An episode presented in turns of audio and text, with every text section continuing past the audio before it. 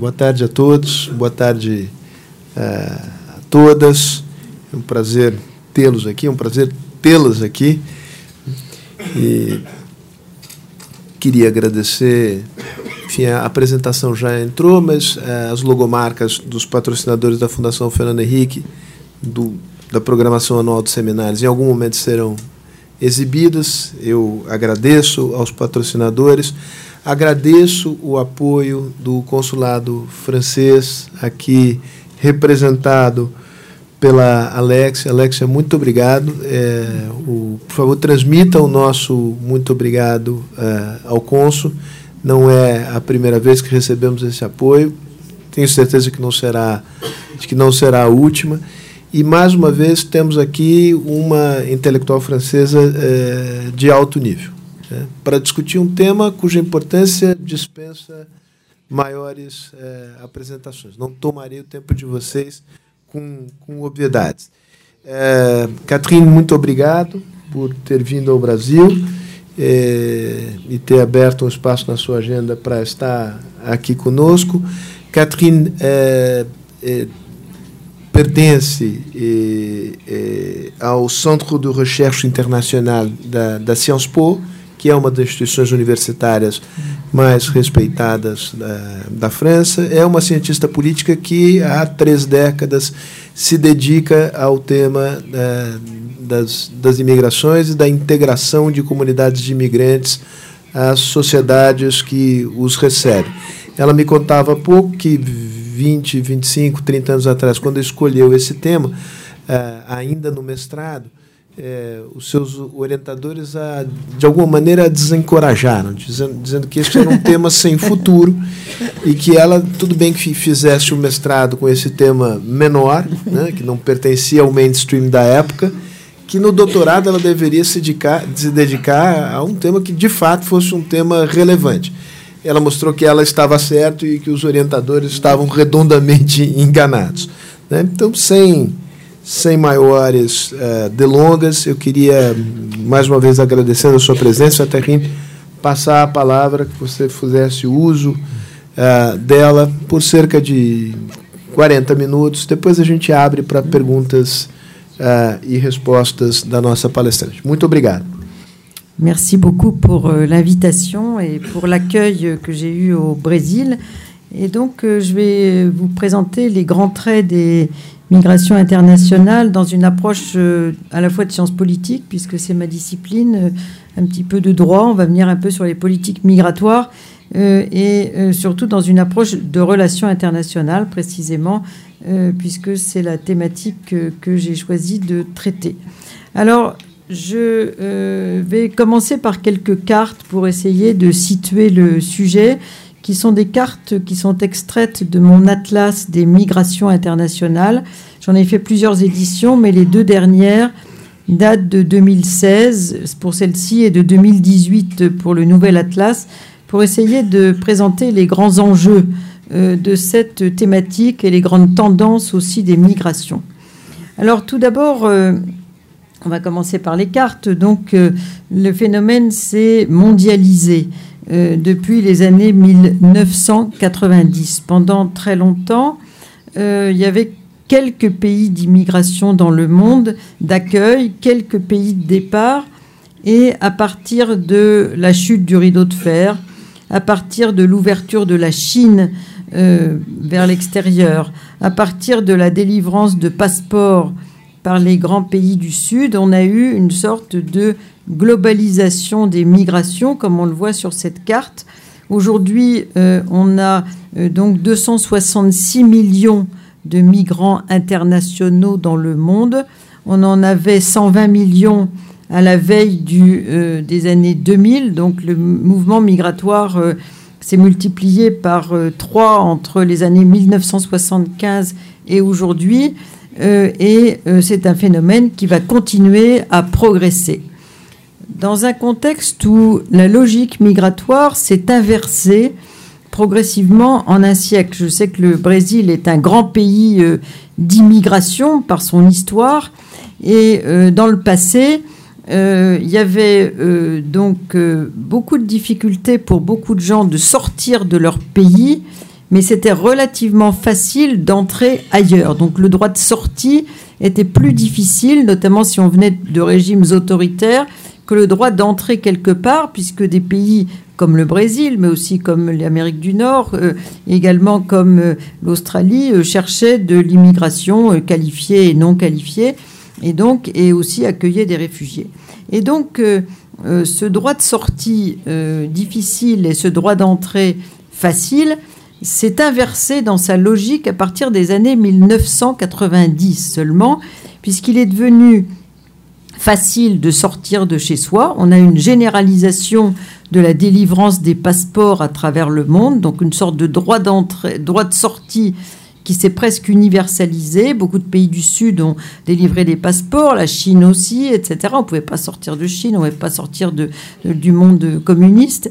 Euh, mais en revanche, le droit d'entrée s'est beaucoup durci. Donc c'est ça l'inversion de la logique migratoire qui s'est produite dans cette période, formant euh, ce que j'ai appelé euh, des systèmes migratoires régionaux. Et l'Amérique du Sud est le meilleur exemple de système migratoire régional c'est-à-dire qu'aujourd'hui, comme c'est plus difficile d'aller très loin, puisqu'il y a une grande inégalité de la possibilité de, d'entrer à cause des visas, ce qui s'est produit aussi, c'est le, la généralisation, presque pour un certain nombre de gens qui venaient du Sud, de la nécessité d'avoir un visa.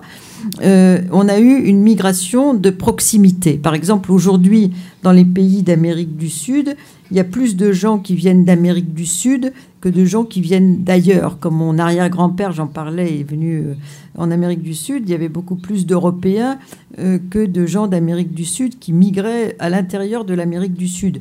Mais c'est vrai aussi pour euh, les États-Unis. La moitié des migrations aux États-Unis viennent d'Amérique du Nord, notamment du Mexique et aussi un peu du Canada, mais aussi d'ailleurs, bien sûr. mais cette migration de voisinage, elle s'est développée partout. En Europe aujourd'hui, avec l'ouverture ouverture euh, euh, en 2004 à dix nouveaux pays européens, le tiers des migrations en Europe, contrairement à une idée répandue, il y en a beaucoup malheureusement qui circulent, sont des Européens, le tiers des migrants en Europe. Et le reste, ce sont des gens de la rive sud de la Méditerranée proche, donc le Maghreb, l'Égypte, la Turquie, et puis un peu le Proche-Orient avec la crise syrienne. En Russie, qui est la quatrième destination migratoire au monde, ce qu'on oublie souvent, l'essentiel des migrants viennent de l'ancienne URSS, c'est-à-dire de l'Asie centrale et du Sud-Caucase. En Asie, aujourd'hui, l'essentiel des migrants, notamment en Asie du Sud-Est, viennent d'Asie du Sud-Est. D'autres pays qui migrent vers le Japon, qui migrent vers euh, Hong Kong, vers Singapour, euh, vers Taïwan, etc. En Australie, euh, aujourd'hui, il y a une asiatisation de la migration euh, qui s'est accélérée et il y a de moins en moins de... Euh, la moitié seulement, à peine, sont des gens d'origine anglo-saxonne. En Afrique, l'essentiel des migrants, contrairement aussi à une idée répandue, euh, migrent en Afrique. Les Africains migrent surtout en Afrique. et donc, ce phénomène de, régionalisation des migrations a été facilité par euh, notamment euh, le fait que ce soit plus difficile d'aller ailleurs. Donc aujourd'hui, euh, les gens migrent plutôt dans la proximité. On a une féminisation très forte de l'immigration. Aujourd'hui, 48% des migrants internationaux sont des femmes. On a de plus en plus de mineurs isolés non accompagnés, donc des enfants, des jeunes qui ne vont pas très loin. On a quelques espaces de libre circulation pour le travail qui facilitent la régionalisation des flux. Et on a aussi les réfugiés. Il ne faut pas oublier que l'essentiel des réfugiés euh, viennent de pays du Sud, mais sont aussi accueillis par des pays du Sud. L'essentiel des Afghans, 6 millions de personnes ont quitté l'Afghanistan, ont été accueillis par l'Iran et le Pakistan, qui sont des pays pas très riches et voisins. L'essentiel des euh, Irakiens, 4 millions, ont quitté leur pays, ont été accueillis par les pays voisins du Proche-Orient, notamment la Syrie. L'essentiel des Syriens, 5 millions de gens ont quitté leur pays. Ils ont été accueillis pour l'essentiel par la Turquie, un peu par le Liban et par la Jordanie, et ensuite par l'Europe, les États-Unis, le Canada, etc.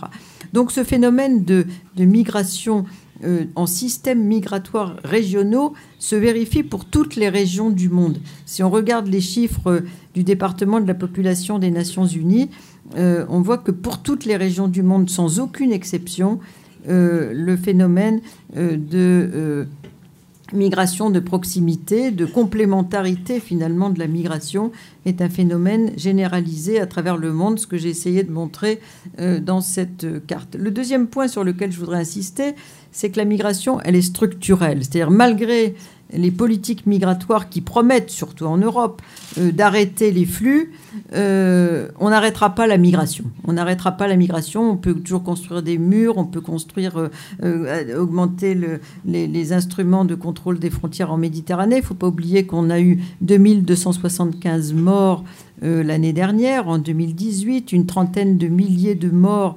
depuis 2000. Malgré tout, la migration va se poursuivre pour des raisons structurelles qui sont des tendances de fond du monde, notamment du monde. Euh, et l'Europe est la première destination migratoire en termes de flux. Et aussi, si on inclut, comme le font les, les statistiques des Nations Unies, la Russie et l'Ukraine en Europe, on a, c'est la première région migratoire au monde avec 78 millions de migrants, euh, mais euh, ensuite suivi par les États-Unis qui ont une soixantaine de millions de migrants, euh, ensuite, on a bien sûr la Russie, mais elle est inclue dans ces chiffres, mais on a le Golfe qui est une très grande destination, qui a une douzaine de millions de migrants également dans l'ensemble des pays du Golfe.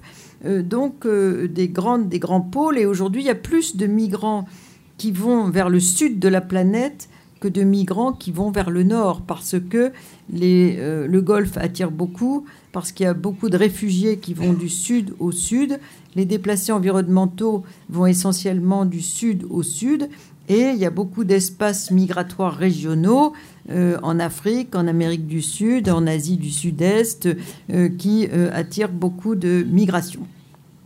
Donc le Sud est une grande destination, même si beaucoup de pays du Sud découvrent la réalité de, passer de pays de départ à pays d'accueil en étant souvent l'un et l'autre à la fois en étant aussi des pays de transit. Et ce qui fait bouger les gens, c'est précisément les raisons structurelles, les inégalités du développement humain. Là, c'est le fameux indice de Amartya Sen, espérance de vie à la naissance, euh, euh, donc niveau d'éducation et niveau de vie. Si on prend ces trois critères, on trouve cette carte avec l'Afrique subsaharienne euh, particulièrement euh, frappée par ces inégalités. Et donc les gens, ils sont de plus en plus informés, de plus en plus urbains, de plus en plus scolarisés. Et ils sont, quand ils sont pauvres, ils le savent. Et ils savent aussi que par la migration, ils peuvent changer le cours de leur existence, même si c'est difficile, même s'ils prennent de gros risques, même s'il si, euh, leur faut des visas qu'ils n'ont pas, etc. Donc, première cause, les inégalités du développement humain qui caractérise surtout l'Afrique subsaharienne.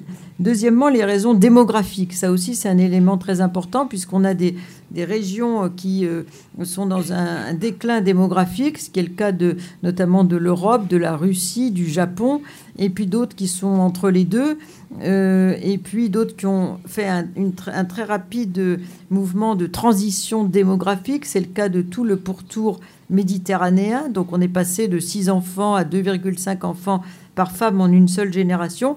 Il reste l'Afrique subsaharienne. On a un taux de euh, croissance de la population très élevé, euh, dans 2 milliards euh, attendus pour la fin du siècle, s'il n'y a pas de transition démographique. Ce n'est pas du tout certain qu'on en reste là. Donc ça, c'est un élément très important, surtout avec des populations jeunes. Les migrants sont des gens jeunes. Et en Europe, l'âge médian qui sépare en deux catégories égales la population, c'est de 41 ans. Euh, au Maghreb, c'est de 25 ans. En Afrique subsaharienne, c'est de 19 ans. Donc les gens sont des entrepreneurs de leur propre existence. Autre élément, les grandes lignes de fracture qui ne sont pas seulement économiques, mais qui sont euh, en termes de démocratie, euh, en termes également euh, de, d'accès à l'information générale. et aujourd'hui, donc, on voit ces lignes de fracture très importantes entre les riches et les pauvres, mais qui accompagnent aussi des lignes de fracture en termes de régime politique, où il y a beaucoup de, de crises politiques, etc., qui mettent sur les routes du monde de plus en plus de gens euh, qui euh, considèrent que chez eux, il n'y a aucun espoir. Quand on fait des enquêtes euh, auprès des gens qui arrivent chez nous, ils disent parce que chez moi, à l'échelon d'une vie, il n'y a aucun espoir que les choses changent. Et donc, ceux qui partent ne sont pas les plus pauvres. ce sont des gens qui ont des, ce que, ce que disent certains, une certaine capacité de mobilité, c'est-à-dire qui ont des ressources suffisantes pour pouvoir bouger, qui ont des réseaux de connaissances, qui ont de l'argent pour payer les passeurs et qui euh, parlent des langues euh, éventuellement parlées ailleurs, qui ont également euh, donc un projet personnel pour vivre en situation de migration. donc cette entrée en mobilité est liée au changement de profil de populations qui hier étaient sédentaires et qui sont devenues mobiles. Autre élément structurel, bah, l'inégalité de se déplacer. Je ne sais pas ce qu'il en est pour l'Amérique du Sud, mais en tous les cas, euh, avec un, ce sont les Japonais qui peuvent euh, bouger sans visa avec leur simple passeport dans près dans 189 pays dans le monde. Si on est, comme vous le voyez, euh, européen ou américain ou canadien, on peut circuler dans 175 à 180 pays. Si on est russe, dans 90, chinois dans 44, puis tout à fait au bout de la file, on voit tous ceux dont on parle qui meurent en Méditerranée, des Somaliens, des Érythréens, des Afghans, etc., qui ne peuvent bouger que dans une vingtaine ou une trentaine de pays qui sont leurs voisins, qui sont pas très attractifs, qui sont en guerre souvent comme eux, euh, et qui peuvent aller nulle part avec leur simple passeport, donc qui doivent pour toute destination euh, lointaine ou, relativement proche euh, avoir accès à un visa, ce qui leur est impossible pour la plus grande, pour la plus grande majorité, parce que ceux qui peuvent bouger, ce sont les riches des pays pauvres, souvent en investissant, en amenant de l'argent, en achetant un appartement, en créant une entreprise, etc. Donc eux, ils peuvent voyager. Ceux qui sont les plus qualifiés, ceux qui sont des créateurs, des joueurs de foot de classe internationale, etc. Euh, et puis euh, pour les autres, ben il y a, que, sauf si on a des liens en termes de regroupement familial ou si on rentre dans la catégorie des réfugiés, euh, on a comme autre possibilité que de faire appel à des passeurs. Et donc là, il y a un risque énorme de mourir en voyage. On a tous les jours des anecdotes. Tous les jours, on a à peu près, donc avec 2000 morts en Méditerranée, on a une dizaine de personnes, entre 7 et 10 personnes qui meurent en Méditerranée aujourd'hui. Et on a des formes d'esclavage. Le département de la population des Nations Unies euh, en 2017 avait fait un rapport sur l'enfer libyen euh, qui montrait euh, la mise en esclavage, l'enfermement, la prostitution, les dons d'organes et tout ce qui pouvait subvenir si on traversait la Libye pour essayer de traverser ensuite la Méditerranée. donc tout ça est tout à fait catastrophique. L'inégalité du droit à la mobilité dans un siècle qui est fondé en partie sur la mobilité est tout à fait criante aujourd'hui Ensuite, autre élément structurel, c'est l'offre de voyage. Les passeurs euh, sont euh, aujourd'hui euh, font fortune, si j'ose dire, sur le dos des migrants. la Libye aujourd'hui est particulièrement, mais c'est vrai aussi au Mexique, un pays de transit. Et la Libye, outre le gaz et le pétrole, vit du trafic du passage, parce que la Libye a une très grande frontière en Méditerranée, donc elle peut envoyer les gens selon les politiques migratoires tantôt vers la Grèce, tantôt vers l'Italie, tantôt vers Malte. Euh, et euh, donc c'est un lieu de passage euh, nécessaire pour les Africains qui essayent de traverser la Méditerranée. et en amont, donc, ça transforme les pays du pourtour méditerranéen, qui étaient des pays de départ, en pays d'accueil, pays de transit, mais aussi c'est le cas de la Turquie. Aujourd'hui, en Turquie, il y a près de 4 millions de Syriens suite à un accord qui a été conclu euh, en 2016 entre les pays de l'Union européenne et la Turquie. Euh, autre point, euh, donc les crises et les conflits, qui sont plus seulement des éléments conjoncturels, mais structurels. On a été, disons, complètement inclus euh, en voisinage dans ces crises et les conflits. Il y a eu la crise yougoslave des années 95, la crise algérienne également de la même période. On a eu les Grands Lacs en Afrique, même période également. Euh, on a bien sûr l'Afghanistan, euh, l'Irak, la Syrie. Donc toutes ces et puis beaucoup d'autres crises dont on parle moins, mais qui sont très importantes. La Somalie qui est en guerre depuis des années. on a eu le Sri Lanka qui a duré une vingtaine d'années, etc. Des conflits longs euh, qui ont amené euh, leur lot de réfugiés à proximité de chez eux, mais aussi euh, jusqu'en Europe et, ailleurs, comme vous le voyez. La mode de la mobilité, la mobilité est considéré comme, euh, ce que dit le, programme des Nations Unies pour le développement, comme un facteur essentiel du développement humain. La mobilité est un facteur essentiel du développement. En même temps, les deux tiers de la population de la planète ne peuvent pas circuler librement à cause des euh, visas notamment. Donc c'est une contradiction essentielle dans laquelle nous vivons. Et la mobilité aussi est considérée comme une forme de modernité. Celui qui reste chez lui, qui bouge pas, n'est pas considéré comme le plus euh, dynamique, si j'ose dire, des citoyens du monde. Et aujourd'hui, le tourisme international concerne un milliard de personnes chaque année. Et vous n'êtes compté qu'une fois. Ça veut dire que à des fins de loisirs, vous avez quitté votre pays pour aller ailleurs.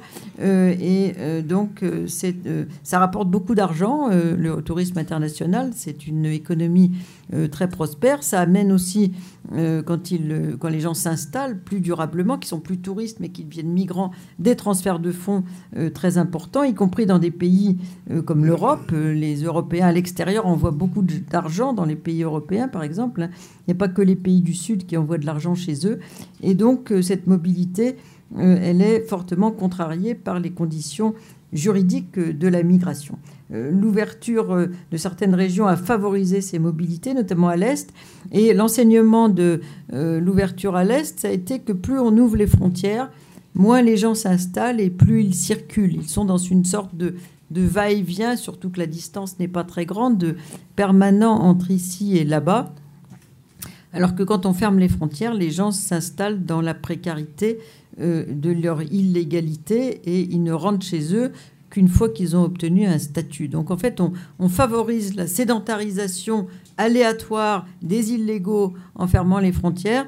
Et euh, si on les ouvre plus, on l'a vu avec l'Est, alors qu'on annonçait l'invasion, etc., dans les années 90, j'ai travaillé sur ce sujet, alors qu'on n'a rien eu de tout ça, les gens ne nous ont pas envahis, ils viennent, ils repartent, ils sont dans une circulation migratoire permanente. Et aujourd'hui, les Roumains, par exemple, c'est la première nationalité euh, en, Espagne, c'est la deuxième nationalité en Italie, et euh, c'est une migration très active, comme la Pologne d'ailleurs, qui est un pays, les deux pays les plus peuplés de l'Est étant la Roumanie et la Pologne. La Pologne est très présente en Angleterre, bien sûr, mais aussi en Irlande, en Allemagne, dans les pays du Benelux, en Italie et en, également en Espagne.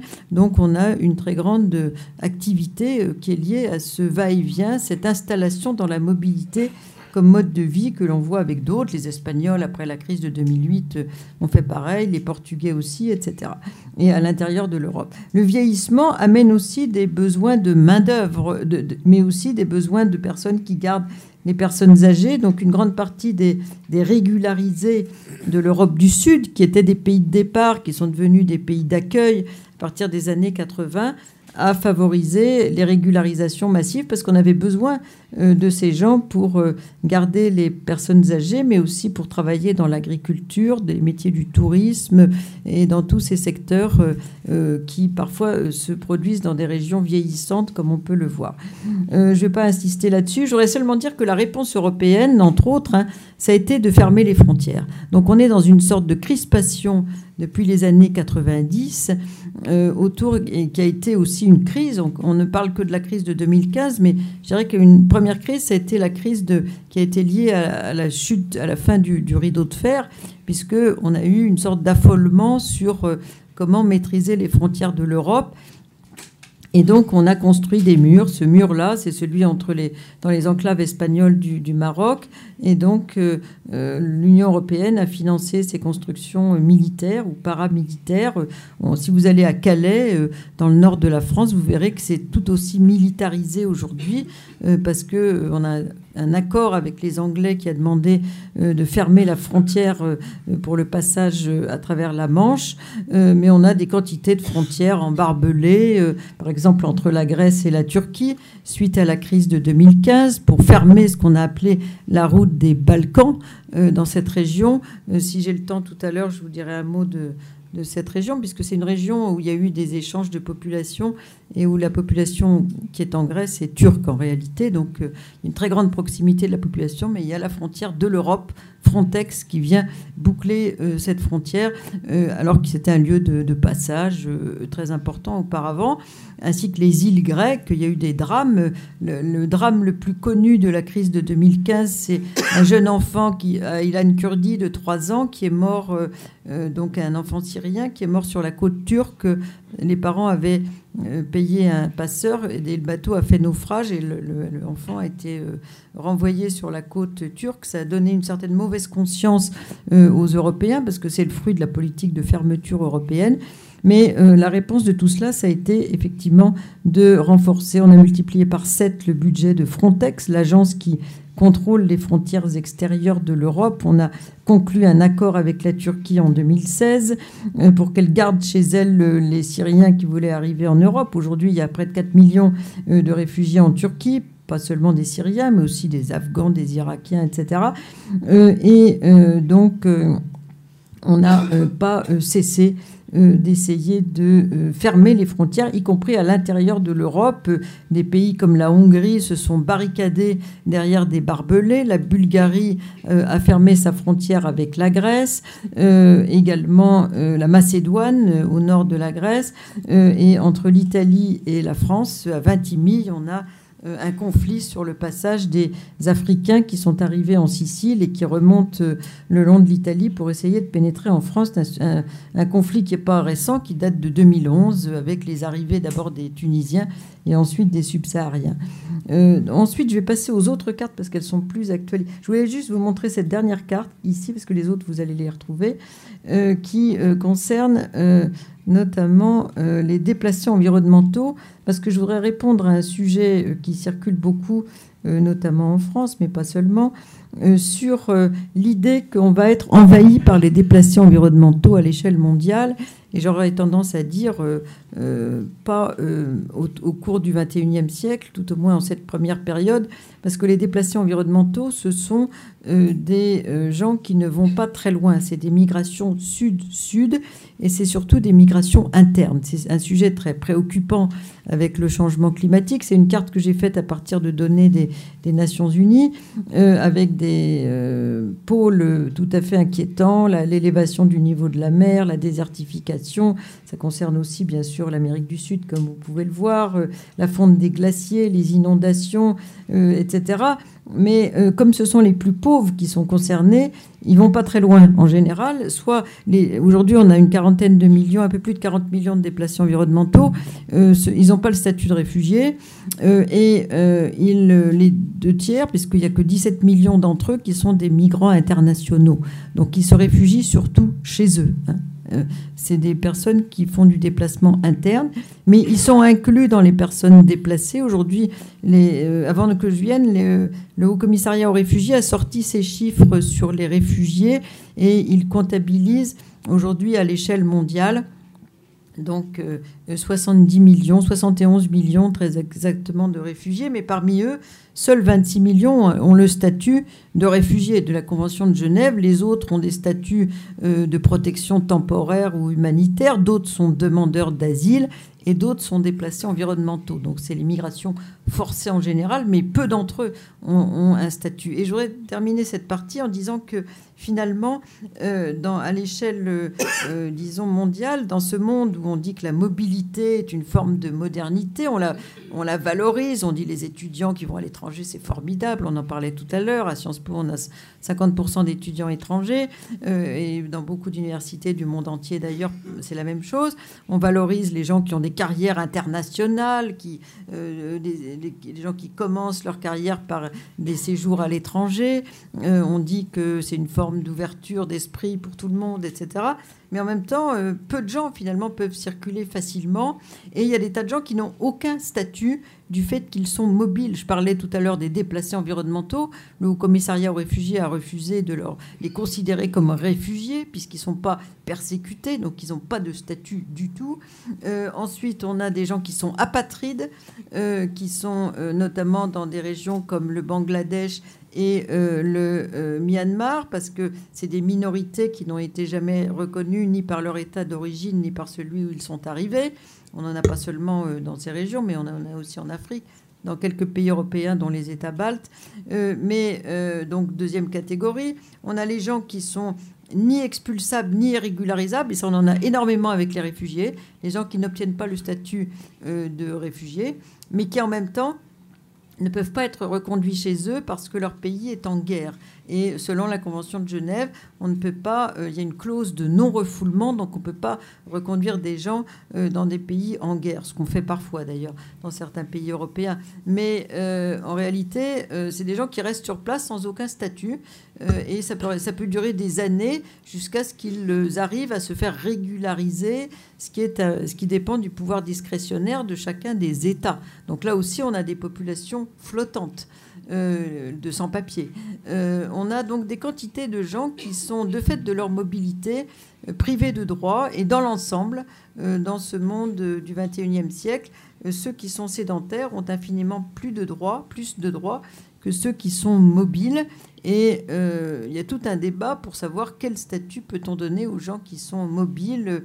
il y a toute une série de travaux à la fois philosophique qui s'appuie sur euh, Kant, euh, l'idée de la citoyenneté universelle, euh, Anna Arendt, Sigmund Bauman, mais aussi qui parle d'un monde liquide où tout circule sauf les personnes librement, malgré le, le, libéralisme économique qui existe presque partout maintenant dans le monde. Donc c'est une sorte de contradiction que cette dimension sécuritaire qui coexiste avec le libéralisme économique, mais aussi euh, qui insiste sur le fait que euh, aujourd'hui, donc dans ce monde euh, difficile pour les gens qui sont mobiles et qui n'ont pas de statut, on est dans un, une sorte de très grande difficulté à, vivre ensemble, malgré une quantité de textes internationaux qui, d'une part, disent le droit à la mobilité est un droit universel. Il y a la Convention de 1948 sur euh, la Déclaration universelle du droit des droits de l'homme qui dit que tout homme a le droit de quitter un pays, y compris le sien.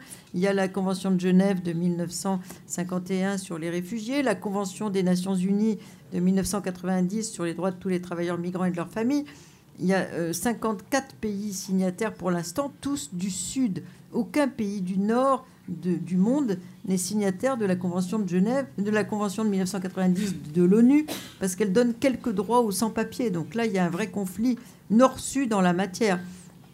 Et donc, euh, c'est un sujet. Et le pacte de Marrakech, donc, qui a été euh, adopté, mais qui est un pacte, qui n'est pas une convention internationale, euh, en 2018, euh, n'a été signé que par 169 pays, alors qu'il avait été décidé à l'unanimité par les Nations Unies en 2016. eh bien, aujourd'hui, est porté surtout par les pays du Sud, parce que les pays du Nord considèrent que, effectivement, ils veulent pas s'engager plus en avant sur une migration euh, donc euh, euh, ordonnée, régulière et sûre, une immigration sûre, ordonnée et régulière, qui est le, slogan, si j'ose dire, du pacte de Marrakech. Donc c'est porté surtout cette thématique par les pays du Sud, parce qu'ils sont en très grande inégalité par rapport aux pays du Nord face à ce droit en mobilité à la mobilité dans lequel est entré le monde. Alors je vais passer aux autres cartes rapidement. Euh, pour montrer deux, trois autres choses que je voulais vous préciser. D'une part, ce qu'on a appelé la crise, euh, les réfugiés dans le monde et la crise de 2015. Alors, ce que je vous dirais, c'est que cette crise, et ce que, que j'expliquais d'ailleurs à Rio euh, il y a quelques jours, cette crise, elle est en partie fabriquée, fabriquée par le débat public, par le débat euh, politique, parce qu'en fait, en Europe, euh, en 2015, alors qu'on avait déjà reçu pas mal de flux euh, dans le passé, je ne vais pas y revenir, mais en 1990-91, on avait eu chaque année, et notamment en Allemagne, 500 000 demandeurs d'asile qui venaient surtout des pays euh, de l'Est, euh, qui jouaient sur la maltraitance euh, du communisme pour essayer de demander l'asile en Europe. Et à l'époque, c'était surtout l'Allemagne qui avait reçu déjà l'essentiel des réfugiés de la chute du mur de Berlin, mais de la chute du rideau de fer tout court. Des pays comme l'Autriche aussi, qui avait eu beaucoup de demandeurs d'asile et de réfugiés. Donc c'était une première crise, si j'ose dire, récente. Hein. Avant, il y en avait d'autres, mais celles-ci, elles étaient très importantes. La crise de la Yougoslavie également, euh, c'est l'Allemagne euh, qui a reçu l'essentiel des gens de la crise yougoslave. Donc première crise, ces années 90-95. 2011 déjà, on a eu la révolution arabe. Les révolutions arabes, contrairement à un débat euh, euh, exacerbé dans l'opinion publique, n'ont pas apporté beaucoup de, réfugiés en, Europe, puisque les gens qui faisaient la révolution, ils voulaient quand même, euh, dans l'ensemble, voir l'amélioration de leur pays chez eux. Donc on a eu quelques, en Europe, 30 000, 40 000 maximum réfugiés à l'époque, et ils sont venus notamment par l'Italie, et on aurait cru que l'Italie était envahie, et que la France aussi, puisque M. Berlusconi et M. Sarkozy ont euh, crié à l'invasion, mais en réalité, il y avait peu d'arrivants. Donc j'aurais tendance à dire que c'était une mini-crise.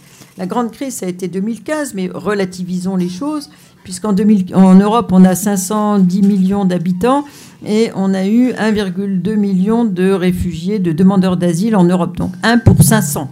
Euh, ça n'a concerné que quelques pays européens. Les pays qui ont été les plus impactés par la crise, ça a été bien sûr l'Allemagne, euh, ça a été la Grèce, puisque la proximité de la route des Balkans était euh, imminente avec les îles grecques, euh, l'Italie du Sud, notamment l'île de Lampedusa et tout ce qui concerne la Calabre, les Pouilles, et puis également la Suède, qui est un pays d'accueil traditionnel. Donc ça n'a concerné que quelques pays européens, mais surtout les pays du sud de l'Europe, hein, du sud de l'Europe, un peu moins le Portugal parce qu'il est presque pas, du, pas en Méditerranée, si j'ose dire. Euh, et c'est pas un point d'arrivée facile. Il faut d'abord euh, arriver par l'Espagne. Euh, donc les pays euh, les plus concernés, ça a été ces pays de la Méditerranée centrale, comme on dit. Ce qui s'est passé, c'est que d'une part, on avait un régime d'asile qui était très inégalitaire. D'abord, le système de Dublin, les accords de Dublin euh, dans le jargon européen, c'est une sorte de tentative d'avoir un régime commun de l'asile entre les pays européens. Or, il est faux de dire que chaque demandeur d'asile qui s'adresse à un pays européen a les mêmes chances d'obtenir l'asile. Il n'en a, il a aucunement les mêmes chances parce que ça dépend du pays européen auquel il s'adresse, qui a son interprétation de la crise dans telle région, et surtout, si on vient d'un pays où il y a déjà beaucoup de gens potentiellement réfugiés, on ne va pas euh, en, faire venir beaucoup. Donc, au moment de la crise algérienne, la France a vraiment serré toutes les possibilités de, demander, d'obtenir le statut de réfugié, à donner des statuts temporaires, alors que ces mêmes gens qui se présentaient au Portugal, ils avaient le statut de réfugié confortablement venant de la crise algérienne, par exemple. Hein. Ça a été pareil pour beaucoup d'autres cas euh, sur lesquels on pourra revenir. En Allemagne, on a été plus sévère pour des raisons qui m'échappent parce que je ne connais pas bien la situation pour les Tamouls du Sri Lanka qu'en France. Bon, on, a des quantités de... Bon, donc on n'arrive pas depuis 30 ans à harmoniser l'asile. Mais le système de Dublin a été maintenu parce qu'il y a une clause de Dublin qui s'appelle Dublin 2 qui dit One Stop, One Shop. C'est là où vous mettez le pied pour la première fois en Europe que vous devez obligatoirement demander l'asile.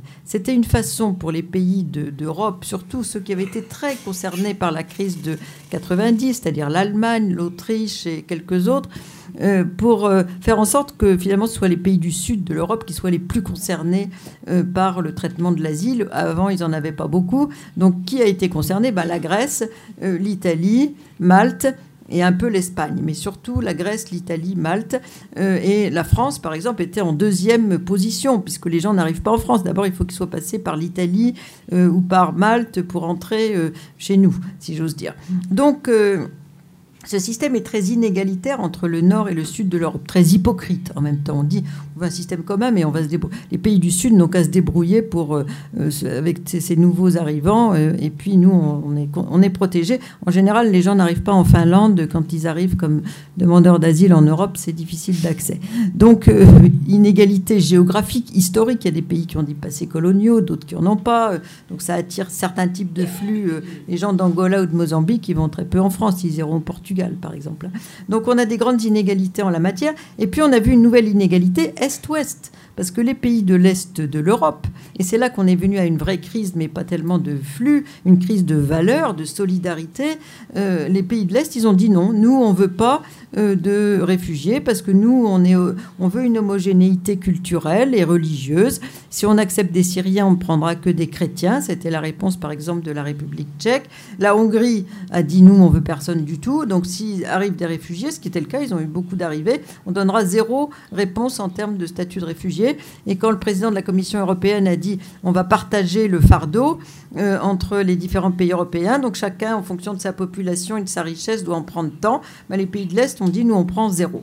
Et l'Europe a été très faible parce que l'Europe euh, donne des fonds européens à ces nouveaux pays de l'Union européenne, de l'Est, et n'a pas envisagé ce que certains ont dit. Hein, on aurait pu supprimer les fonds structurels européens, parce qu'ils en reçoivent euh, surtout les plus peuplés de ces pays.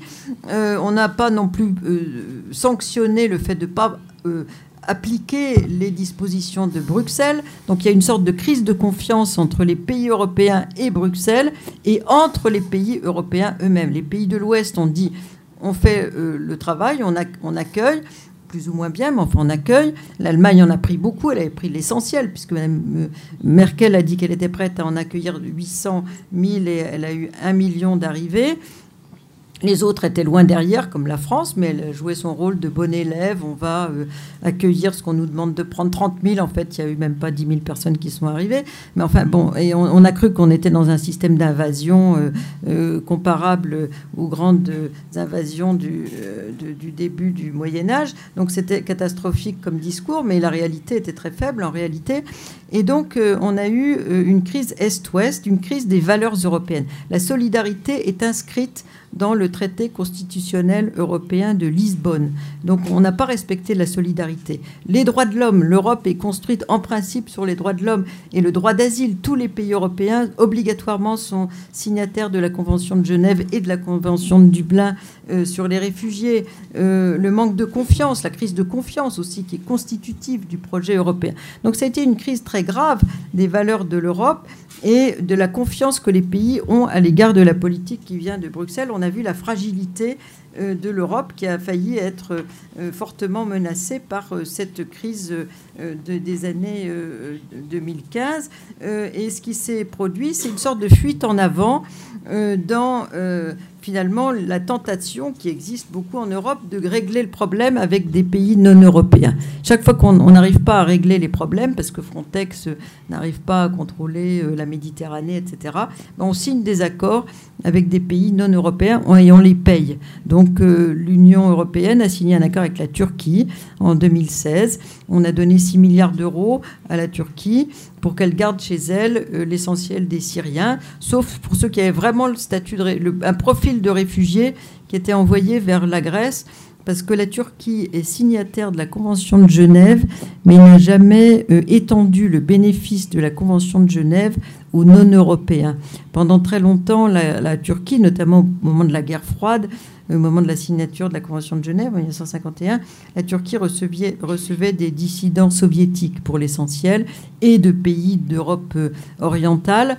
Euh, et comme elle est entourée de pays qui ne sont pas signataires de la Convention de Genève, qui sont les pays du Proche et du Moyen-Orient, bah, elle s'est bien gardée d'étendre le bénéfice en 67, comme la plupart des pays du monde, du bénéfice de réfugiés pour le monde entier. Et donc, elle ne donne pas le statut de réfugié aux Syriens, aux Irakiens, aux Afghans et autres. Le HCR sur place peut donner le statut. Et puis surtout, là, quand les gens avaient le profil de réfugié, elle les a envoyés vers l'Europe. C'était inclus dans, l'accord qui a été signé en 2016 pour 72 000 euh, Syriens. Euh, et puis, euh, elle a demandé, ce qui lui a été refusé, la renégociation de sa candidature à l'Union européenne. Et elle a demandé, ce qui lui a été aussi refusé, l'assouplissement du régime des visas pour les Turcs. Pas oublier que les Turcs, c'est la première nationalité en Europe, 4,5 millions de Turcs devant les Marocains, qui sont 3,5 millions. Et aujourd'hui, ils sont dans une une logique migratoire négative. C'est-à-dire qu'il y a plus de Turcs qui repartent chez eux que de Turcs qui viennent en Europe. Donc c'était logique qu'elle demande l'allègement du régime de, migration qui n'a pas été euh, absorbé. Et euh, je terminerai, euh, je vais vous montrer deux, trois cartes par ailleurs. Donc un autre élément important de, qui caractérise l'Europe, comme les États-Unis d'ailleurs, c'est que l'essentiel des flux ne sont plus des flux de travail. Pendant très longtemps, on en parlait avant la conférence, euh, l'Europe et notamment la France avait besoin de main-d'œuvre euh, parce qu'au moment du développement économique des années 50 euh, jusqu'aux années 75 dans les pays européens, il y a eu un, formidable essor économique et il n'y avait pas eu beaucoup de naissances, donc on manquait de main-d'œuvre. Donc on a fait appel à l'immigration. Et aujourd'hui, l'essentiel des flux de migrants légaux, c'est plus des travailleurs, c'est des étudiants. Donc là, on voit les Erasmus, on voit que c'est l'Espagne qui, attire le plus, comme vous pouvez le voir. Euh, la France aussi, bien sûr. En, jaune, euh, on a euh, les étudiants qui partent et en vert, les étudiants qui arrivent dans les pays. Donc on est souvent un peu à égalité. Mais l'Europe de l'Est attire très peu, comme vous pouvez le voir, pour des raisons surtout qui sont liées à la langue de ces pays et au fait que les universités soient moins connues à l'ouest, à l'est qu'à l'ouest. Mais simplement, la mobilité étudiante, elle accompagne aussi après la mobilité euh, des euh, gens qui vont travailler, euh, former, etc. à l'extérieur. Aujourd'hui, il y a un vrai exode des cerveaux dont on ne parle pas beaucoup en Europe du sud vers le nord. Si vous allez dans les laboratoires de recherche du nord de l'Europe, c'est plein de Portugais, d'Espagnols, d'Italiens, de Grecs parce que chez eux, depuis la crise de 2008, c'est une autre crise économique cette fois-ci qui a fait bouger euh, les gens considérablement euh, à l'intérieur de l'Europe, mais aussi vers l'extérieur, euh, comme vous le savez, puisque certains sont allés au Brésil ou dans d'autres pays d'Amérique du Sud. Donc, mobilité étudiante, la première, euh, le premier groupe de, migrants, c'est le regroupement familial. Donc, l'Europe devient un continent d'immigration, d'installation, ce qu'elle a toujours refusé être. À la différence de, de des Amériques, euh, l'Europe a du mal à se considérer comme continent d'immigration. L'immigration est illégitime, si j'ose dire, parce que l'imaginaire identitaire européen et national en Europe n'est pas du tout construit sur l'immigration. C'est un peu quelque chose dont on ne parle pas. En France, un Français sur quatre est, petit-fils ou arrière-petit-fils d'immigrés, mais c'est un sujet caché, ignoré, si j'ose dire. Donc c'est illégitime dans, et surtout ça monte dans ce sentiment anti-immigration dans les pays euh, européens les plus souverainistes. Donc il y a une illégitimité d'une réalité puisque l'Europe est la plus grande destination migratoire au monde, comme je vous le disais. Donc ça c'est paradoxal. L'essentiel de l'immigration, c'est du regroupement familial, ce sont des étudiants et c'est des réfugiés. Donc c'est les trois pôles les plus importants, bien devant les travailleurs qui sont à peine 15% des entrées. C'est vrai aussi aux, États-Unis, alors que le facteur essentiel de croissance de la population en Europe, c'est l'immigration. Les morts en Méditerranée, là on le voit, euh, on a des, des pôles qui attirent particulièrement, mais on en parlera dans le débat. L'île de Lampedusa, par exemple, c'est une petite île où, euh, bah, qui essaye de concilier le tourisme assez maigre avec la pêche et avec euh, l'arrivée des, migrants. Donc c'est assez contradictoire, mais c'est vrai de toutes les îles de, de la Méditerranée. Et, c'est des régions pauvres de l'Europe, l'Italie du Sud, la Grèce, Malte qui doivent composer, un peu abandonnés par le reste de l'Europe euh, dans l'accueil des, nouveaux arrivants. Et l'Italie a eu le sentiment d'abandon hein, pendant très longtemps et c'est réapparu avec le résultat des élections en Italie. Euh, euh, il y a eu le sentiment que l'Europe les laissait tomber, pour dire en français, c'est-à-dire en 2013, elle a construit Mare Nostrum, une opération massive de, sauvetage en Méditerranée. En un an, elle a sauvé 146 000 personnes, beaucoup plus que Frontex en une seule année avec euh, uniquement les moyens italiens, avec un petit, toute petite aide, mais minuscule, de l'Union européenne. Donc on les a laissés se débrouiller. Et je pense qu'on paye aujourd'hui euh, le résultat de ce sentiment d'abandon dans euh, l'évolution politique actuelle de, l'Italie. D'autres pays se débrouillent, mais la Grèce aussi a été très marquée par la nécessité de créer des camps de toute urgence dans les îles grecques qui, par ailleurs vivent du tourisme. Alors comment concilier le tourisme avec l'arrivée des réfugiés? Parfois c'est très très difficile. Euh, autre point que je voulais vous montrer, euh, c'est euh, donc d'autres mobilités comme les Roms qui sont européens pour la plupart mais qui sont rejetés par par l'Europe et qui sont souvent reconduits chez eux euh, alors qu'on devrait les garder. Hein. L'importance de la migration interne en Afrique, j'insiste là-dessus parce qu'il y a un livre qui est sorti qui a beaucoup d'impact, je ne sais pas si aux États-Unis et en Amérique latine il a été traduit, si il a été traduit en 17 langues. Le livre de Stephen Smith qui était un journaliste euh, pour Le Monde et Libération sur la ruée vers l'Europe des Africains. En fait, c'est relatif puisque l'essentiel des migrants en Afrique euh, migrent en Afrique, comme je vous le disais. Donc euh, voilà, il y, a plein d'idées reçues. L'essentiel des flux dans cette région très importante, tous les flux de réfugiés qui se sont succédés en cascade depuis 15 ans. je voulais vous montrer également la Turquie qui est au centre des mouvements migratoires aujourd'hui pour recevoir, elle, reçoit autant de gens qu'elle n'en a envoyé en Europe.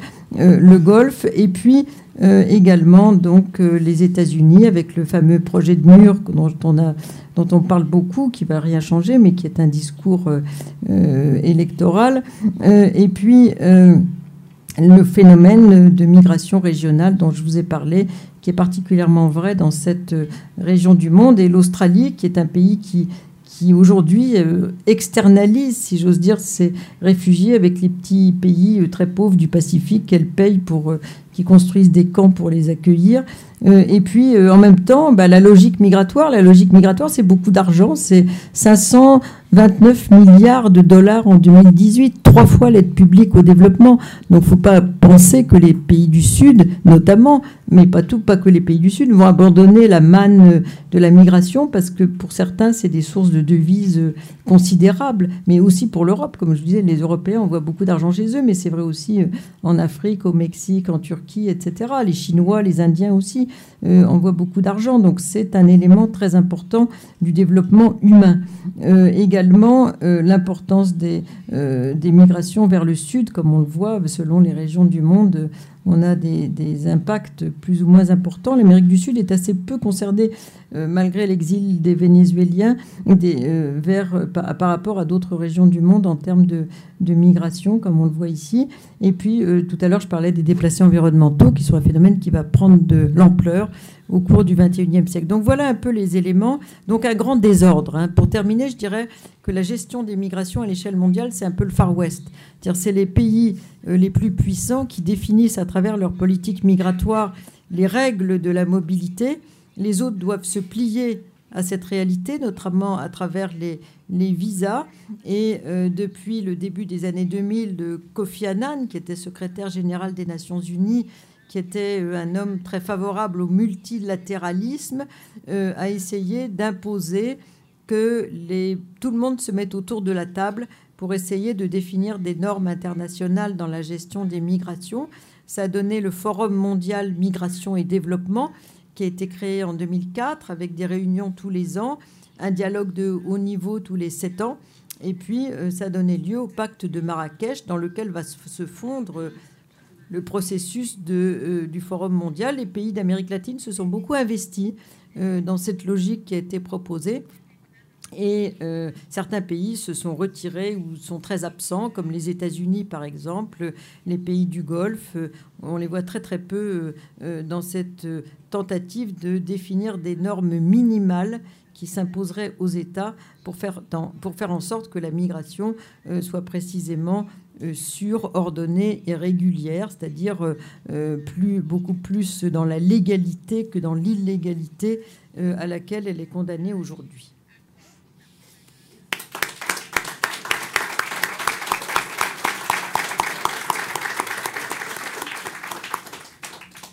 Catherine, é, muito obrigado é, para excepcional exposição que mostra a complexidade desse fenômeno. Acho que desmonta alguns mitos é, que se criaram em torno do tema é, da imigração. Mostra mais uma vez que você acertou em cheio a tua escolha de objeto de estudo. Isso, de fato, é um, é um mundo né? É, e é algo que nos que nos desafia enormemente. Dos temas globais que requerem coordenação global, eu diria que, digamos, segurança, mudança climática e migrações certamente são, e, e, e, fluxos financeiros são os grandes quatro temas da, da, da agenda global. gostaria de abrir a palavra, eu tinha certeza que o João Yves iria ser o primeiro a se inscrever, eu saúdo a sua iniciativa é sempre bom tê-lo aqui. É, e aí vamos recolhendo outras perguntas. Se a Catrine me permite, eu recolheria três perguntas, quatro perguntas de uma vez, para, enfim, por questões de economia de tempo. Uh, Jean-Yves. Posso falar em francês? Pode falar em ah, francês, é claro. É, j'ai été impressionné par le travail, mais j'ai senti un peu dans votre discours un souffle militant. Et je voudrais vous poser simplement la question. Vous êtes demain déplacé de Sciences Po à la Commission européenne, dans le service qui s'occupe des migrations. Comment est-ce que, quel conseil, quelle proposition faites-vous aux responsables politiques ah, Merci, c'est une question très Compte tenu des réalités qui ne sont pas seulement statistiques, qui sont des, des réalités de comportement, de, de, clivage politique dans les pays. En bref, euh, quelle politique vous, vous, penserez, vous pensez qui serait euh, différente du, du désordre que vous avez décrit Alors merci beaucoup. J'ai eu l'occasion d'intervenir. Est-ce qu'on peut prendre une autre oui, question Oui, tout à fait. Ah. Ok, bom, é, eu gostaria de saber o seguinte. Espera um pouquinho, deixa, ela, deixa ela pegar aqui o, o... Tanto na, no pós-Segunda Guerra Mundial, como atualmente, houve uma certa reticência em receber os imigrantes. Por outro lado, aparentemente existe uma diferença de perfil destes mesmos imigrantes entre o pós-guerra e o, a situação atual. Gostaria de saber a sua opinião a respeito. Merci. Roberto Teixeira da Costa. Como vous voyez la, la collaboration d'ACNUR, qui est l'organisme des Nations Unies pour euh, les réfugiés. Vous croyez qu'elles ont fait un bon travail, continuent une bonne collaboration? La collaboration entre les... Collaboration de, de, de, de, atteindre les compromis qui sont responsables. Pour les, les compromis, euh, oui. D'accord. Je vais répondre à ça déjà. É, minha pergunta é com relação às migrações ambientais. A América Latina, principalmente os países aqui na América do Sul, é, temos a Bolívia e o Peru, que já desenvolveram um conceito de, na verdade, de imigrante ambiental para a proteção legal desses, desses, desses migrantes. Gostaria de saber é, qual seria a política é, migratória da Europa com relação à temática. Se existe essa abertura para desenvolvimento de legislação doméstica ou de acordos regionais. Obrigada. Antes das respostas da Catrine, vou, vou pedir que quem eh, estiver com a tradução simultânea, que, que a escute num volume que evidentemente seja audível, mas que não extravase demais, senão cria um ruído no, eh, desnecessário no, no ambiente. Tá bem? Alors, tout d'abord, merci pour toutes vos questions qui sont très, très riches et très diversifiées. Alors, euh, je ne pense pas que j'ai un discours spécialement militant parce que je ne fais partie d'aucun parti politique, je rappelle les choses. Et je crois que tous mes collègues universitaires euh, diront à peu près la même chose que moi. Donc c'est pas très original ce que je vous dis, mais ça correspond au résultat de toute une série de travaux. Alors quel conseil je donnerais à la Commission européenne? D'abord, j'ai été amené à discuter avec eux à de nombreuses reprises euh, à Bruxelles, non seulement des gens de la Commission, mais aussi du Parlement européen. J'ai été aussi euh, au Conseil pour des réunions au Conseil de l'Europe comme expert. Je suis allé aussi au HCR pendant cinq ans, etc quels sont les conseils? Le premier conseil que je dirais, alors il ne faut pas oublier que qui s'occupe des questions migratoires euh, en Europe, ce sont euh, ce qu'on appelle justice des affaires intérieures, c'est-à-dire euh, des gens qui sont spécialistes des questions de sécurité. Hein. La migration en Europe, c'est traité par des spécialistes de la sécurité. Le commissaire européen qui était là en place avant la nouvelle commission, c'est M. Avramopoulos qui était ministre de la Défense en Grèce. Donc ça donne une idée, c'est sûrement quelqu'un de très bien, je ne le connais pas, mais ce sont des gens de la sécurité. Donc l'approche européenne des migrations aujourd'hui, alors que je vous ai montré qu'il y avait beaucoup d'aspects qui ne concernaient pas la sécurité, c'est la sécurité. Donc l'immigration, depuis le traité euh, d'Amsterdam 1997, est traitée par des spécialistes de la sécurité, c'est-à-dire de la police, de, du renseignement, de toute une série de, de, la défense, etc. Donc ça donne un biais. Avant, c'était les affaires sociales, les affaires du travail qui concernaient la migration. Donc il y a eu un changement à 360 degrés dans l'expertise des personnes en la matière.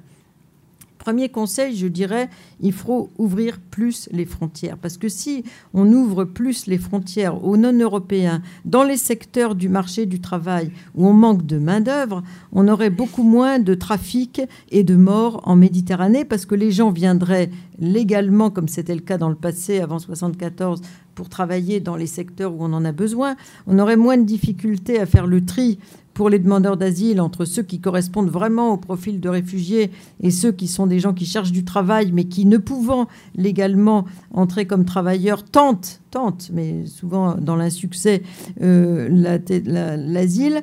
Ce qui n'était pas le cas euh, dans les années 70, puisque les demandeurs d'asile les correspondaient au profil, et donc 80% des gens obtenaient le statut. Aujourd'hui, en Europe, 50% euh, à peu près, il y a eu beaucoup de progrès, obtiennent le statut de réfugié depuis la crise syrienne. Donc, euh, donc faire en sorte qu'on ouvre plus les frontières. On le fait en réalité, mais on ne le dit pas. Euh, j'insiste beaucoup sur le fait que la politique européenne est très hypocrite. Je l'ai dit à propos de Dublin, mais euh, je dis aussi pour l'ouverture des frontières. On a commencé à ouvrir les frontières parce qu'on ne peut pas faire autrement avec l'Ukraine. Avec l'Ukraine parce qu'on a besoin de main-d'œuvre et avec la Moldavie, c'est petit, mais bon, ça fournit de la main-d'œuvre qualifiés et non qualifiés. Mais on l'a pas trop dit dans la presse. Il y avait très très peu de choses là-dessus parce que l'Ukraine, c'est quand même plus de 160 plus de 60 millions de personnes. Et euh, il y a beaucoup de pays comme l'Italie, la Suisse, qui ont des accords, et l'Espagne, euh, qui ont des accords bilatéraux avec leurs voisins non européens pour fournir de la main-d'œuvre, avec l'Albanie pour l'Italie, euh, avec, euh, pour la Suisse avec différents pays et l'Espagne avec le Maroc. Donc en fait, on le dit pas trop, mais en fait, il y a des frontières qui sont entrouvertes. mais on ne le dit pas parce que ça ne fait pas partie de la politique commune européenne. Donc ouvrir les frontières de façon affirmée pour les secteurs pour lesquels on manque de main-d'œuvre. Il y a des milliers de métiers qui ne sont pas fournis en Europe et alors qu'en même temps, il y a des quantités de gens qui voudraient venir y travailler, ce qui simplifierait la situation légale des gens. Deuxième, euh, euh, euh, disons, réforme, il faut absolument harmoniser l'asile. Il faut que la même personne qui demande l'asile à un pays européen ait les mêmes chances, compte tenu de son profil, ou pas d'ailleurs, d'obtenir le statut de réfugié. Aujourd'hui, on est dans un bricolage énorme de situations diverses parce que chaque pays ce qui est normal, applique la Convention de Genève en pleine souveraineté, mais on devrait imposer des normes beaucoup plus exigeantes pour chaque pays, parce qu'aujourd'hui, par exemple, en France, on est à contre-courant des autres pays européens. L'asile a diminué, mais en France, il a monté parce qu'il y a des gens qui, se sont fait refuser dans un pays et qui demandent, font rouvrir leur dossier, ce qui en principe est illégal par rapport au système de Dublin, pour redemander l'asile en France avec des, des, éléments nouveaux qui vont introduire. Donc on a euh, euh, une augmentation croissante de la demande d'asile. Donc il faut absolument canaliser ce système pour avoir un régime d'asile commun, transparent, ce qui n'est pas le cas parce que chacun, euh, en fonction des intérêts plus ou moins officiels et officieux qu'il a avec tel ou tel pays, va ou pas de mener l'asile, notamment les pays avec lesquels on fait du commerce, les pays pour lesquels on compte sur eux pour voter pour nous aux Nations Unies, etc. On est dans un système de marchandage euh, colossal en la matière, donc il faut harmoniser l'asile. Troisième euh, conseil, euh, je donnerais, il faut que les étrangers non européens, dans tous les pays européens, et ce n'est pas le cas pour l'instant, aient la possibilité d'être citoyens à l'échelon local. Parce que s'ils ne sont pas citoyens, pour l'instant, il y a 15 pays sur 28 qui ont donné la citoyenneté locale comme électeurs et éligibles euh, aux non-européens, des partis politiques racistes et d'extrême droite utilisent le fait qu'ils ne sont pas électeurs pour jouer sur le discours populiste contre eux, puisqu'ils ne sont pas électeurs. S'ils étaient électeurs, on n'aurait pas ce genre de pratique euh, qui existent dans les pays comme la France où ils n'ont pas le droit de vote local. Donc ça, c'est trois mesures euh, simples, à mon avis, euh, qui pourraient être appliquées au lieu des bricolages un peu gris euh, dans lesquels on se trouve actuellement en la matière. C'est voilà les, éléments que je proposerais. Mais j'ai déjà eu l'occasion de le dire, mais le chercheur que je suis, et comme mes collègues d'ailleurs, sont peu entendus, parce que ce qui compte dans la décision européenne, c'est euh, les sondages et la montée de l'extrême droite. C'est les deux éléments essentiels de définition des politiques migratoires. Euh, deuxième question, les réticences à recevoir des immigrés, différence de profil. Les immigrés et surtout les réfugiés ont toujours été très mal accueillis en Europe. Il hein, faut le rappeler, les réfugiés espagnols dans des camps, faut pas l'oublier, euh, en 39.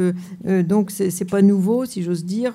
Les seuls qui ont été bien accueillis, ça a été les Vietnamiens euh, en 75 parce que euh, quand on les accueillait, on faisait de la politique euh, grand format entre l'Est et l'Ouest de l'Europe. C'était la bipolarisation et on voulait montrer que l'Ouest était capable de donner une solution à des gens qui avaient été torturés par le communisme. et donc là, on les a bien accueillis. 80-90% des gens ont obtenu l'asile. On est allé les chercher dans les camps, etc. donc ça s'est très bien passé pour eux. Mais pour tous les autres, ça a été une galère euh, folle. Euh, aujourd'hui, la différence de profil dans l'après-guerre. Dans l'après-guerre, il y a eu beaucoup de migrations de réfugiés qui étaient plutôt des désenchevêtrements de situations euh, qui étaient liées à la guerre. Par exemple, l'Allemagne a reçu 12 millions de gens qui vivaient dans ce qui est aujourd'hui la Pologne, pour l'essentiel. Et donc, mais c'était des Allemands qui ont été réaccueillis, si j'ose dire, par l'Allemagne parce que les frontières de, euh, de l'Allemagne ont changé, elle s'est rétrécie euh, vers l'ouest, et donc moi j'en connais, j'ai des collègues comme ça qui étaient enfants, qui se souviennent de, de la longue marche qu'ils ont faite pour venir de, de Wrocław jusqu'à euh, l'Allemagne actuelle, etc. On a eu des, des, mouvements de population. Donc une partie était des Européens réinstallés compte tenu des transformations de frontières de l'après-guerre, et puis après on a eu les périodes de croissance donc de l'Europe la France, l'Allemagne, le Benelux ont reçu des Italiens, des Portugais. Les premières nationalités en France qu'on oublie, c'est les Portugais. Euh, et puis on a reçu aussi des gens de, ensuite progressivement de, euh, du sud de, la Méditerranée. Donc, mais il faut pas oublier que les Algériens avaient libre circulation euh, dès la fin du 19e siècle. Et sont sortis de ce système en 73, donc c'est pas nouveau la migration algérienne en France. Et donc aujourd'hui, on a plutôt effectivement des non-européens, mais aussi des Européens, parce que je vous ai dit, le tiers des migrations en Europe, c'est des Européens, ce qu'on oublie beaucoup. Et la situation actuelle où on a aussi, euh, bien sûr, l'héritage du passé colonial de certains pays européens, comme la France, l'Angleterre, le Portugal, les Pays-Bas. Une grande partie de leurs migrants sont des ex-coloniaux mais pas seulement. Euh, et euh, le profil, euh, bah, aujourd'hui, on a, on a des gens plutôt plus qualifiés qu'on avait dans le passé. Hein. On a eu beaucoup de bras qui sont arrivés dans le passé. aujourd'hui, on a à la fois des, non qualifiés, des moyennement qualifiés, des très qualifiés. Donc il y a une diversification considérable des profils de migrants et beaucoup plus de femmes. En Europe, 51% des migrants sont des femmes. À l'échelle mondiale, je vous ai dit, c'est 48%. Mais en Europe, c'est beaucoup de femmes, beaucoup de mineurs, beaucoup de, réfugiés, etc. Donc il y a, euh, on a euh, des populations, euh, disons, plus du sud que dans le passé, mais pas nécessairement moins qualifiées que, dans le passé. Sur le, mais la réticence à les recevoir, c'est toujours aussi vrai, et notamment dans le contexte européen de la montée des extrêmes droites de certains pays la collaboration pour le compromis, on a beaucoup de mal à, on collabore avec les pays du Sud pour essayer d'avoir des, accords, notamment des accords de, reconduction à la frontière, notamment euh, pour qu'ils acceptent de reprendre les sans-papiers. Et nous, on prend plutôt les, qualifiés. Donc il y a aussi le débat avec eux sur l'exode des cerveaux. Mais enfin, il y a toute une série de, de collaborations en la matière. Des collaborations aussi pour que les pays interdisent le départ d'irréguliers de chez eux plus ou moins bien respecté par les tribunaux des pays du Sud, mais ça existe. On a des accords avec plusieurs pays, euh, Sénégal, l'Algérie, le Maroc, la Libye, etc. Alors sur les thématiques environnementales, euh, aucun statut pour l'instant en Europe pour les déplacés environnementaux. Ils ne sont pas considérés comme réfugiés. On n'en a pas beaucoup. Hein. Comme je vous disais, euh, la plupart des déplacés environnementaux, ils se déplacent dans leur région du monde euh, mais ils ne viennent pas jusqu'en Europe. Les pays les plus menacés, pour ce qui nous concerne, c'est les pays du Maghreb, parce qu'ils sont voisins du Sahel, et eux, ils ont des déplacés environnementaux. Mais en Europe, pour l'instant, c'est plutôt une échéance euh, en deuxième position. On n'est pas une première, euh, disons, destination pour ces déplacés environnementaux. Muito bem, eu vou uh, abusar da minha prerrogativa, vou fazer mais uma última, última pergunta. Euh, Catherine, est-ce que, tu, est-ce que Je vais vous avez les, besoin pour les de... questions. Ça dépend Assim. de dans quelle langue elles sont posées. Nós olhamos aqui basicamente a questão de fluxos, a questão de saída, recepção, e, e eu acho que vale a pena tocar no tema da integração. Ah oui. É, olhar a história, Mas de sobretudo a história, é, a história europeia. O, o que, que, que lições podem ser aprendidas do ponto de vista de políticas de, de integração ah, de comunidades de imigrantes, sobretudo daquelas comunidades eh, de, de imigrantes que vêm de culturas distintas, muitas vezes de religiões distintas, é evidente que é, é mais fácil in- integrar, ah, digamos, populações alemãs que por acaso moravam na Tchecoslováquia e voltaram para a Alemanha. É outra coisa muito distinta integrar eh, a população europeia, eh, eh, imigrantes e refugiados do norte da África, da, do Oriente Médio. O que, que nós aprendemos ao longo dos últimos 40, 50 anos e que pode ser útil para orientar a política de, de imigração eh, e de integração eh, daqui para frente? D'accord. Je réponds maintenant? Oui. D'accord. Merci beaucoup pour cette question que je n'avais pas traitée parce que j'ai surtout, je me suis concentrée sur les, les flux migratoires.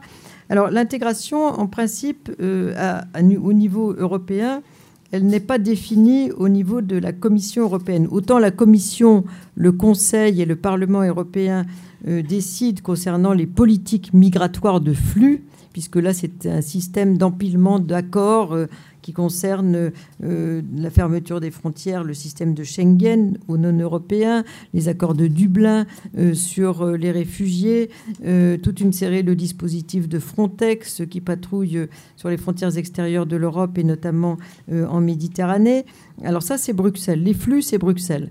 En revanche, les populations installées, les stocks, comme disent les démographes, ce sont chaque pays européen individuellement. C'est ce qu'on appelle la subsidiarité. En Europe, on a un partage des compétences entre ce qui se décide à Bruxelles, euh, l'économie par exemple, et puis ce qui se décide à l'échelon des États.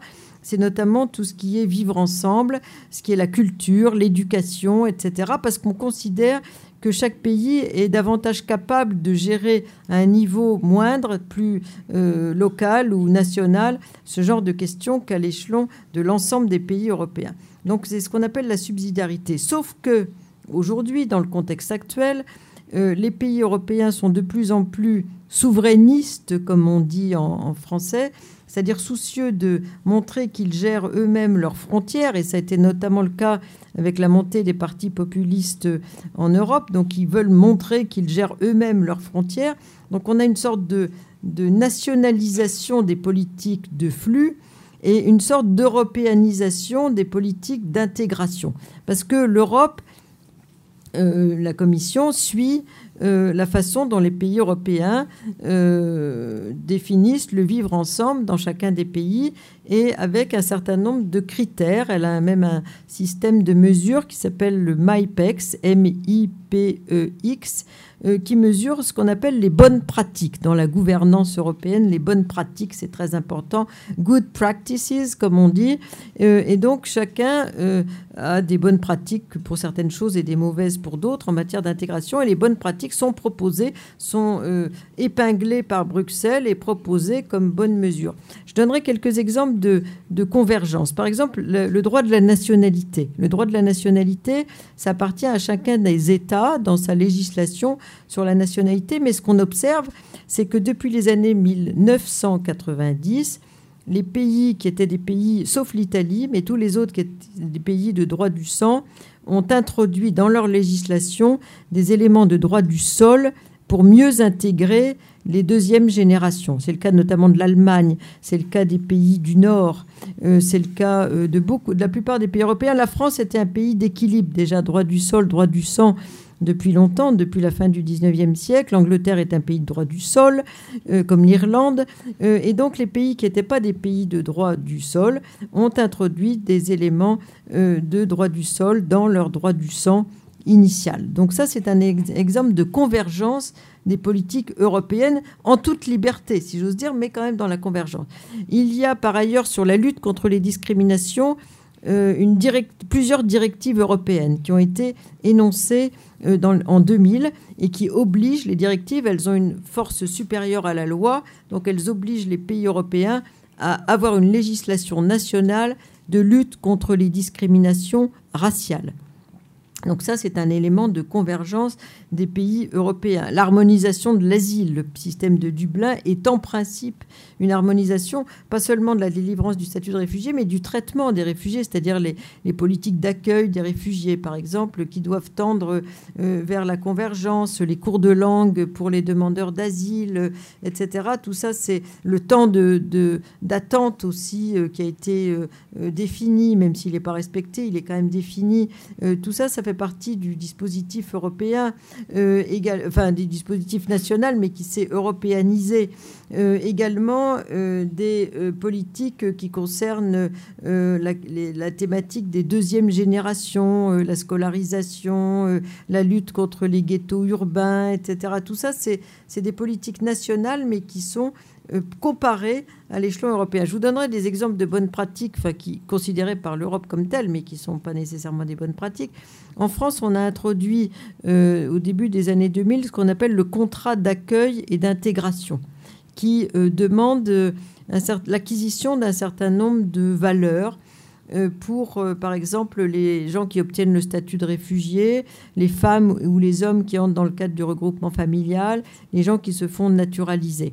Donc il y a un certain nombre de cours de langue obligatoires, de la langue française par exemple, et euh, des, euh, des éléments de la culture française, euh, les grandes dates, et puis les valeurs de la République. On rappelle aux gens qu'on est dans un État laïque, par exemple, qu'on ne peut pas porter le foulard si on veut être dans la fonction publique, ni un, indice religieux, ni porter un indice d'appartenance religieuse.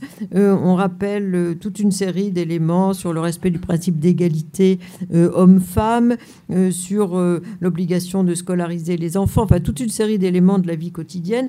Et ça a été considéré, alors à mon avis c'est relativement su par les migrants, mais c'est obligatoire. Donc ils ont des cours là-dessus, ils doivent montrer qu'ils savent tous ces éléments qui font partie des valeurs de la société française. Et ça a été adopté par beaucoup de pays européens parce que l'Union européenne a considéré que c'était une bonne pratique. Hein.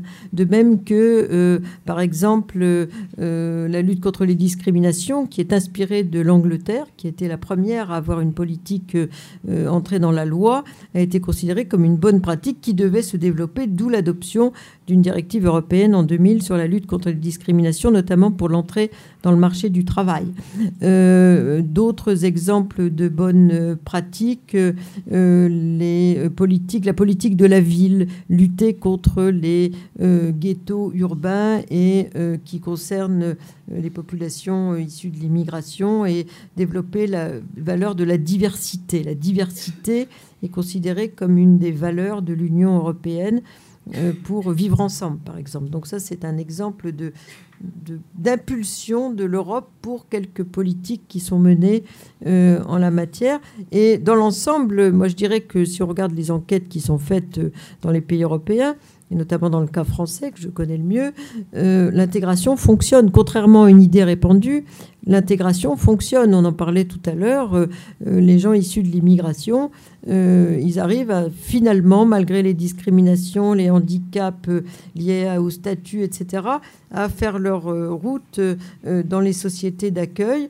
et ce qui entrave beaucoup les gens, c'est l'illégalité du statut plus on leur rend la vie difficile en termes de statut, difficilement, euh, difficile régularisation, difficile accès au statut de réfugié, etc., les critères très difficiles pour le regroupement familial, plus on, endommage leur intégration future. Donc le, la politique de dissuasion qui est menée aujourd'hui par les pays européens à l'égard des nouveaux entrants, euh, a un impact, bien sûr, sur leur intégration future. Pour des gens qui sont restés dans des situations d'illégalité pendant des années, euh, ils vont pas s'intégrer dans les meilleures conditions, si j'ose dire. Hein. Mais dans l'ensemble, euh, on a beaucoup de mariages mixtes, par exemple, notamment en France, mais dans beaucoup de pays européens. on a une sorte de bricolage du religieux musulman avec les sociétés laïcisées qui concernent tous les pays européens. Euh, on a euh, dans l'ensemble euh, une promotion sociale et professionnelle des jeunes issus de l'immigration par rapport à leurs parents, même s'il y a des choses qui ne marchent pas du tout, même s'il y a de la radicalisation religieuse, même s'il y a des ghettos urbains, même s'il y a de l'échec scolaire, etc. Dans l'ensemble, tous les travaux d'enquête montrent que l'intégration fonctionne dans la plupart des pays européens. Peut-être pas autant qu'on le souhaiterait, mais dans l'ensemble, c'est un, système plutôt euh, ascensionnel. Euh, et c'est souvent les derniers arrivés qui permettent la promotion de ceux qui étaient déjà là euh, dans la plupart des cas. Muito obrigado, muito obrigado Catherine. Uh, obrigado pela excelente exposição, pela resposta às perguntas. Obrigado a todos que ficaram Pour les questions aussi, aqui merci. até agora. E obrigado mais uma vez ao Consulado da França. Espero voltar a, a esse tema. Né? É, assim como a Catrine escolheu esse tema, nós é, acho que é fundamental acompanhar a evolução é, desse tema. É um tema que está aqui, digamos, como ela mesma disse, está aqui para ficar e ele provoca tensões. Né? nós tangenciamos algumas delas aqui. Vamos continuar acompanhando esse tema e, e aprofundar a discussão. Muito obrigado a todos.